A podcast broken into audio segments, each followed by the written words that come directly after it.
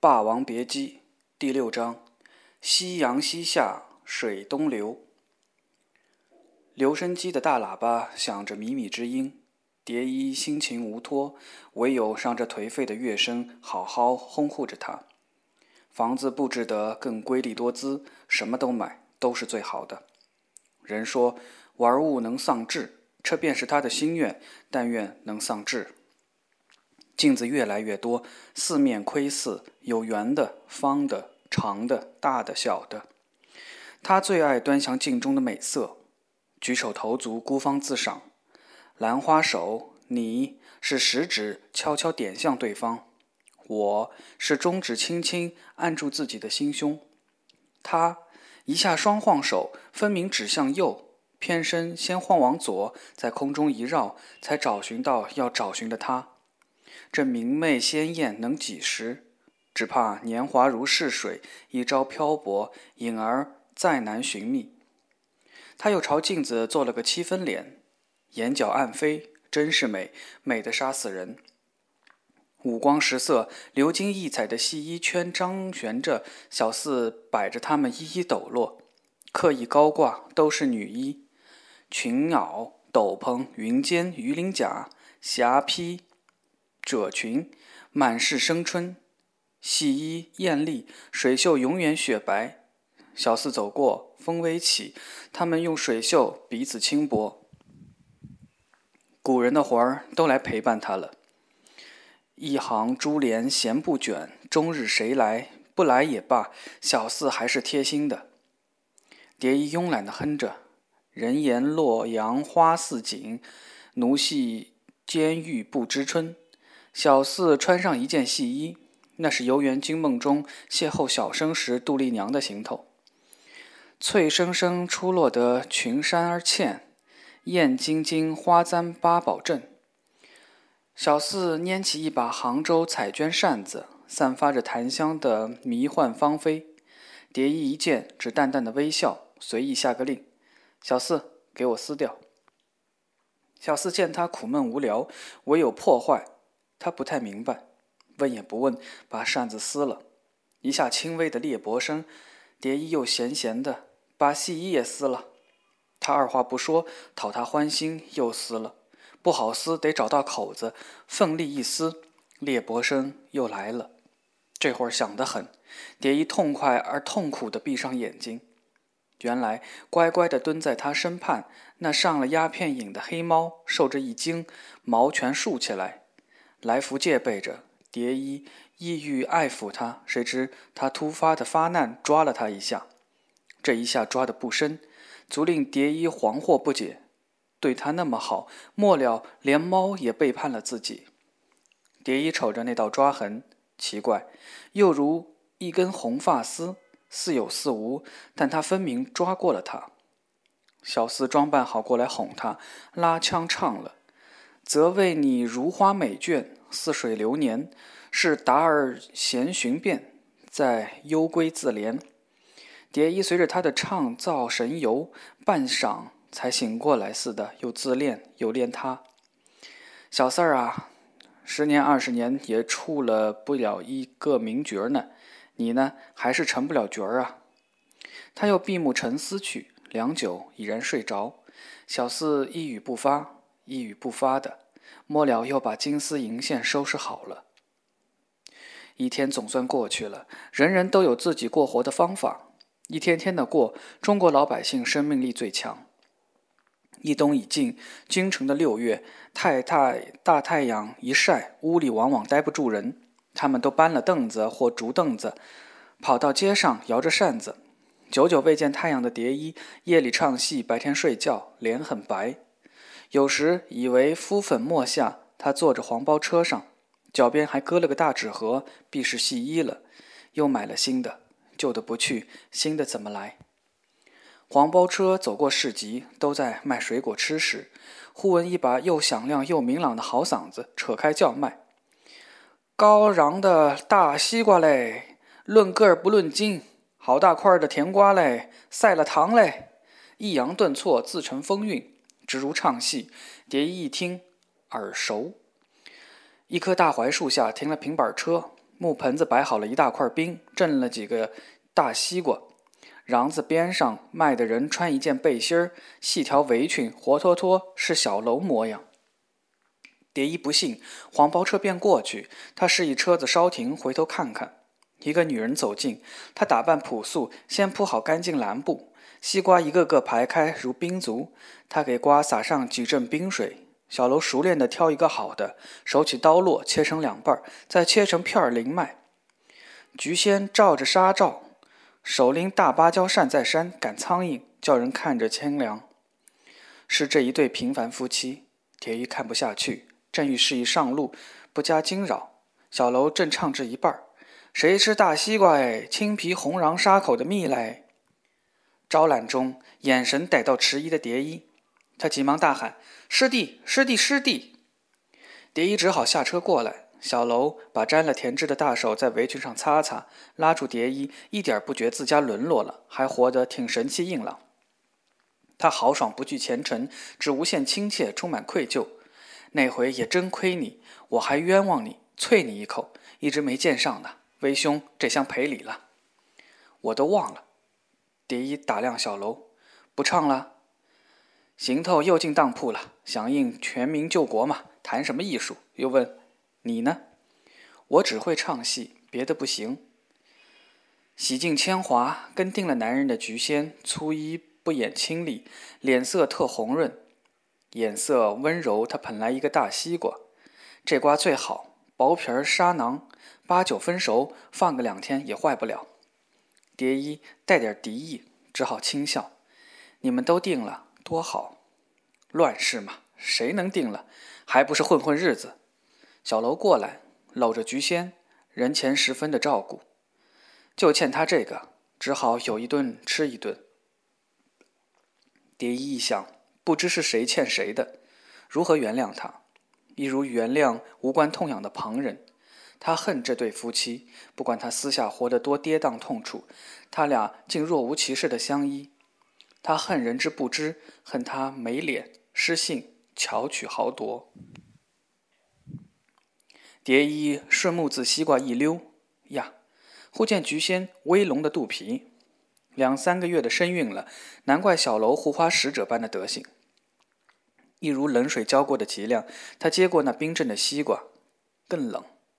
他接过它，他在他怀里，多像一个虚假的秘密的身孕。蝶衣百感交集，这是他一辈子也干不了的勾当。他只好又重复的问：“不唱了？”小楼答：“不唱了。”就这样，一个大红的武生荒废了他的艺，丢弃科班所学所得，改行卖西瓜去，挺起胸膛当个黎民百姓，十年二十年也出不了一位名角呢。关师傅的心血付诸东流，他更老了，虎威犹在。二人被叫来，先噼啪一人一记耳光，喝令跪下，在祖师爷神位前。同治光绪名角画像的注视下，关师傅苍老的手指抖了。白教你们俩十年。小楼和蝶衣俯首跪倒，不敢作声。一日为师，一生为父，这不单是传统，这还是道义。戏文里说的全是这些。师傅怒喝：“让你们大伙儿合群儿，都红着心苦练，还不是要出人头地？一天不练，手脚慢。”还干脆拆伙卖西瓜啊！老人呛住了，喘了好几下。门外一众的小徒弟大气也不敢透。两个红人跪在那儿听他教训，还没出科的，连跪的余地都没有。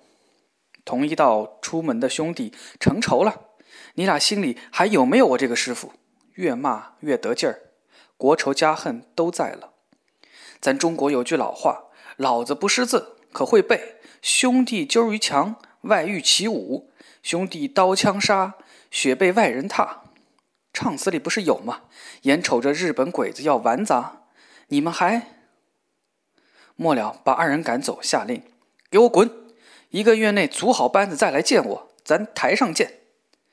一场兄弟，关师傅等不到这一台，就在初六那天。孩子如常天天压腿，一条一条的腿搁在与人一起老去的横梁木上，身体压下去。关师傅坐在竹凳子上喊着：“七十六，七十七、六十三、六十四、四十四、四十五、四十六。孩子们暗暗叫苦。你看我，我看你，真没办法。要等师傅数到一百下，快到了。他年岁大，记性坏，总是往回数。关师傅的眼神迷聋了，喊数更模糊。花白的头发软垂着，大伙儿以为他顿着了，装了个鬼脸儿。在毫无征兆、毫无防备的一刻，他的头一垂不起，在斜晖下，四合院中生过一顿去之后，悄悄地老死了。顽皮但听教的孩子们浑然不觉。小楼匆匆赶至蝶衣的家，在下午的四点钟，蝶衣刚抽过两桶。小四给他削梨子吃，那鸦片神秘的焦香仍在，梨子的清甜正好解了他。正瞥到帘下机上那电话罩着一层薄尘，太久没人打来，也根本不打算会接。那薄尘如同给听筒做了个桩。蝶衣见小楼气急败坏。师傅他，他忙抖擞。知道了，咱先操操旧曲儿，都是老搭档。见不着师傅了，蝶衣一惊，梨子滚跌在地。他呢喃：“见不着了，死了，死了。”小楼非常伤感。科班也得散了，孩子没着落，我们弟兄们该给筹点钱。蝶衣呻吟。才几天，还数落了一顿。不是说一个月之内组好班子吗？不是吗？生死无常，哀愁袭上心头，心里很疼。情愿师傅继续给他一记耳雷子，重重的。他需要更大的疼才能掩盖。小楼低着头，他也吃力的面对他，喉间的疙瘩上下咕噜的滚动着。蝶衣想伸手出来抚平他，只见他嘀咕嘀咕的挥之不去。好不容易凑到一块儿，是天意，是师命，他俩谁也跑不掉。好不容易呀，但师傅却死了。下一代的孩子们都在后台当跑腿儿，伺候着已挣了出身前程的师哥们。这一回的义演筹了款子，好给师傅风光大葬，也为这面灵解体树倒猢狲散的末代科班做掉筹，不是筹缪，而是打发。心情都很沉重，哈德门三个五双妹，卖香烟的在胡同口戏园子里外叫喊着，台上则是大袍大甲的薛丁山与樊梨花在对峙。上了场，一切喜怒哀乐都在扔在身后，目中只有对手，心中只有戏。要教我唱戏，不教戏唱我。戏要三分生，把自己当成戏中人。头一遭，从头开始邂逅，心底不痛快，还是眉来眼去的对峙着，打情骂俏。就在几股繁旋催逼中，外面忽传来轰烈的噼里啪啦声。对拆中的小楼和蝶衣有点紧张。师哥，是枪炮声吗？听。虽是慌张，也不失措，不忘老规矩，照样没事人的演下去。小楼跟着点子也细听，不像，奇怪。群众的喧嚣竟又响起，拆天似的，和平啦，胜利啦，日本鬼子投降了，国军回来了。原来欢天喜地的老百姓在点燃鞭炮，还有人把脸盆拎出来大敲，狂欢大乱。座上的看客措手不及，扭头门外，火花四溅，跑来一个壮汉来报喜：胜利了，胜利了！人心大快，礼帽、毛巾、衣物、茶壶、椅子、瓜子、糖果、香烟，全都泡上了天。蝶衣开心的耳语：“仗打完了。”小楼也很开心。不，咱继续开打。二人越打越灿烂，台下的欢呼混成一片。菊仙在上场门外，不知何故，眼泪簌簌地淌下。一个八九岁的小徒儿依偎在他身旁，有些迷惑。戏演完了，后事也办妥了，终于太阳也下山了。那天把一演的账一算，挣来的钱得分给他们。下过一场微雨，戏园子门外一地的炮竹屑被浸淫过，流成一条蜿蜒的小红河，又像斑滩血泪的交织。科班散了，像中国惨胜，喜悦背后是痛楚。菊仙拎着一个蓝布袋，里头盛了银元。徒儿们最大不过十三四，最小便是那八九岁的，排成一行，一个挨一个来到段小楼跟前。他以长者身份细细叮咛：“科班散了，以后好好做人。分给每人两块银元，孩子接过，一一道谢谢。也许可以过一阵子，但以后呢？小楼不知该说什么好，只有叮咛：好好做人。眼前细雨凄迷，前路茫茫，非常无助。孩子们抬头看天色，空气清明如洗，个人心头黏黏哒哒。师傅在。再不堪，会要落脚处。天掉下来，有人担待。大树好成荫，不必操心，只管把戏唱好。如今到哪儿去呢？一个眼中含泪，有两个索性抱着头哭出声来，恋恋不舍。风流总被雨打风吹去，一个个各奔前程。前程是什么？此时一柄紫竹油纸伞撑过来，打在小楼头上，是蝶衣。伞默默地遮住雨，两个人又共用一伞。大师哥的影儿回来了，他仍是当头的料，他是他主子，彼此体谅，一切冰释，什么都没发生过，真像是梦里的洪荒世界。菊仙蓝布袋里的银元分完了，布袋子一下子瘪掉，他摸摸威龙的肚子，妒恨和不悦一闪而过，只觉危机重重，惊心动魄。心里很不安宁，又说不出所以然。小楼冲蝶衣和菊仙叹慰：“看，一家人一样了，不容易呀！熬过这场仗，还是在一块儿吧。”蝶衣满足的又向菊仙一笑，菊仙赶紧展示对肚中孩子的期待。对了，将来孩子下地该喊你什么？接近她丈夫，声音又软又腻：“你说说看，该喊蝶衣叔叔呢，还是干爹？”小楼一想到，就喊干爹。我这师弟呀，打小时候就想养一孩子了。菊仙得意的点点头，他为了点明他的身份和性别，不遗余力。真的，那蝶衣日后成家了，一定养一大堆。又很体己的一笑，你就是艺高人登样，等闲也看不上。一场仗结束了，另一场仗私下要打，他的头轰轰的疼。日本天皇的御音放送，广播周知。战争结束了，日本是战败国，开始撤军。一九四五年，低调的语调衬托出高昂的士气，但这只是表面。戏园子门楼上原来有对联儿：“功名富贵尽空花，欲戴乌纱回头了千秋事业。离合悲欢皆幻梦，佳人才子转眼消百岁光阴。炮火和烟尘令他们蒙污。”经理在旁照应着下人，把顶上悬着的日本太阳旗除下来，改挂“青天白日满地红”。太阳给扔在地上，一双双鞋子踏过，是军鞋，伤兵的血，肮脏的赤足，还有残疾人的拐杖。日本人投降后，市面很乱，百业萧条，一时间不能恢复元气。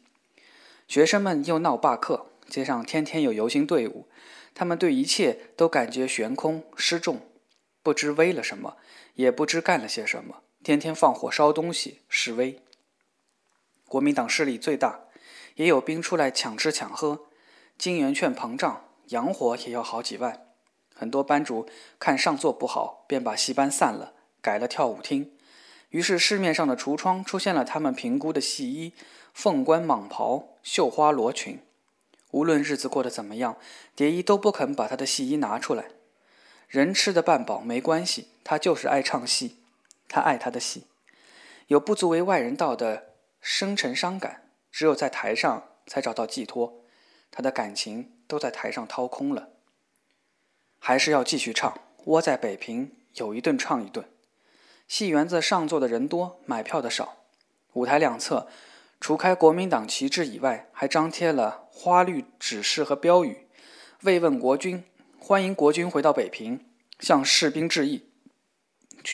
全是惊叹语，是劫后余生的一种不得已的激动。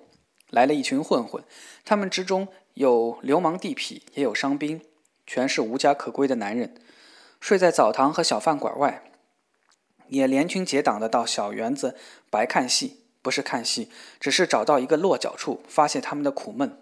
摔东西，躺得横七竖八，胆小的观众都受惊扰。但凡有脚的都争相避走，除了桌椅，迫于无奈的忍受蹂躏。有个在一角静静的流泪，不知如何，也不知为谁。人是《霸王别姬》的唱段，又从头把恩爱戏唱一遍。那哭过的伤兵只剩一条腿，不断用拐杖拍击来发泄。忽然，一道手电筒的光芒照向台上虞姬的脸，吃着一闪，又晃得头晕目眩。蝶衣几乎立足不稳。别唱了，打吧，狠狠地打吧！苦闷变成哀嚎，一池座子的失重状态。一个瞎了一只眼的很猥琐的怪叫：“虞姬怎么不记事儿了？来月经吧！”蝶衣气得色变，又羞又怒，满堂哄笑。小楼马上停止了唱，忙上前解围，双手抱拳向伤兵鞠了一躬：“诸位，戏园子没有拿手电筒照人的规矩，你们请回座上看。”话没了，猛听到穷吼怪叫：“老子抗战八年，没老子打鬼子，你他妈能在这儿唱？兔崽子，你还活不了呢！”都趁机发泄，更凶。前方吃紧，后方紧吃。你们下三滥子戏子抗过枪吗？杀过鬼子，流过血吗？一个手电筒扔上来，把小楼砸中了。没来由的受辱，他一怒之下把切莫推倒，向伤兵们扔去。一众哗然，混混们也推波助澜。小楼怒从心上起，恶向胆边生，自台上打到台下。蝶衣见状，也奋不顾身的捍卫。他哪是这料子？被当胸揪打了几拳，一块木板砸下来，头破血流，柔柔的险要晕倒。小楼抓住那人的脑袋，用自己的头去顶撞。古人和今人凑拥成堆，打将起来，一如九里山项羽力战群雄。人多势众，又有拐杖板凳做武器，眼瞅着一击自他背心迎头击下。菊仙也不细想，即时冲出，以身相护，带小楼挡了这一击。慌乱中，一下又一下，他肚子被击中了。菊仙疼痛极到，冷不提防，只听小楼惨叫：“菊仙！”血自他腿间流出，如刀绞，如剜心。他也惨叫：“哎！”全身蜷缩，一动，血流得更凶。小楼如愤怒的猛狮，疯狂的还击。他歇斯底里，失去常性。我的孩子，菊仙，我的孩子！大伙儿眼看着不妙，喊：“出人命了！快走，快走！”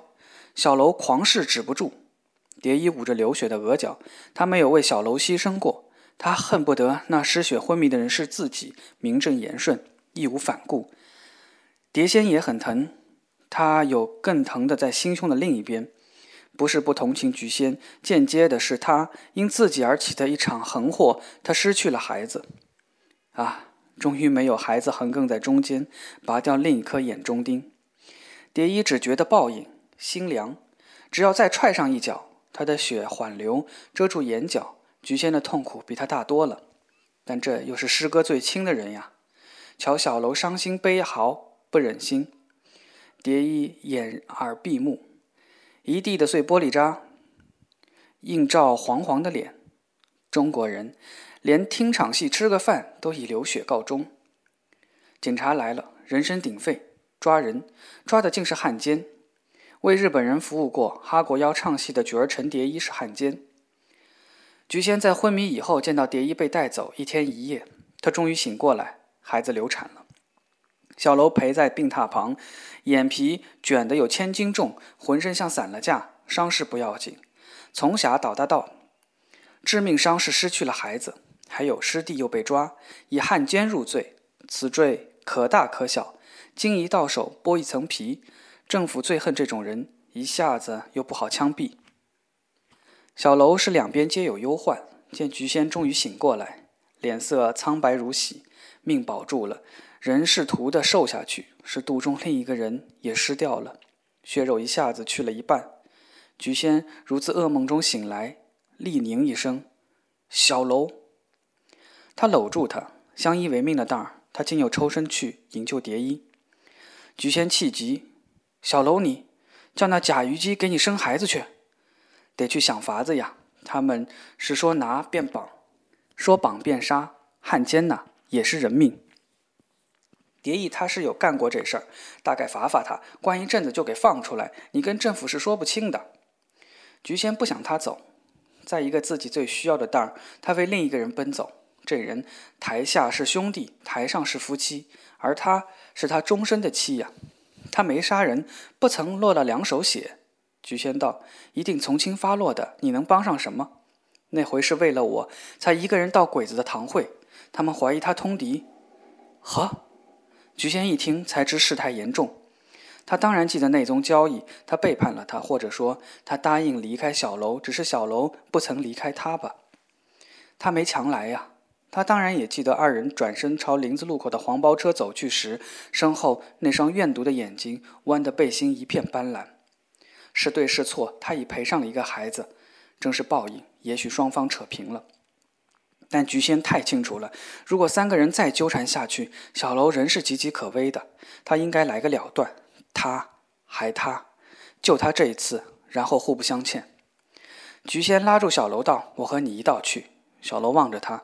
咱们去求一个人救出来了，也就从此不欠他了。他挣扎着要起来，那把剑让我带去。蝶衣是法院被告栏上受审，他很倨傲，只觉得给日本人唱戏出堂会不是错，他的错在吃，不愿记得不去想起，心硬嘴硬，坚决的答辩：没有人逼我，我是自愿的，我爱唱戏，谁懂戏我给谁唱。青木大佐是个懂戏的。一码，不分国界，戏那么美，说不定他们能把它传到日本去。完全理直气壮，一身担待，如苏珊的瑜伽，不是为了谁，根本为自己。这样的不懂求情，根本是把自己往死里推。菊仙重新打扮，擦白水粉，上胭脂，腮红，棉纸把嘴唇染得艳艳的，有重出江湖的使命感。她的风情回来了，她的灵巧机智仍在。男人，别当他们是大人物，要哄，要在适当的时候装笨。要求他抱着那把剑，伴着小楼面见袁四爷。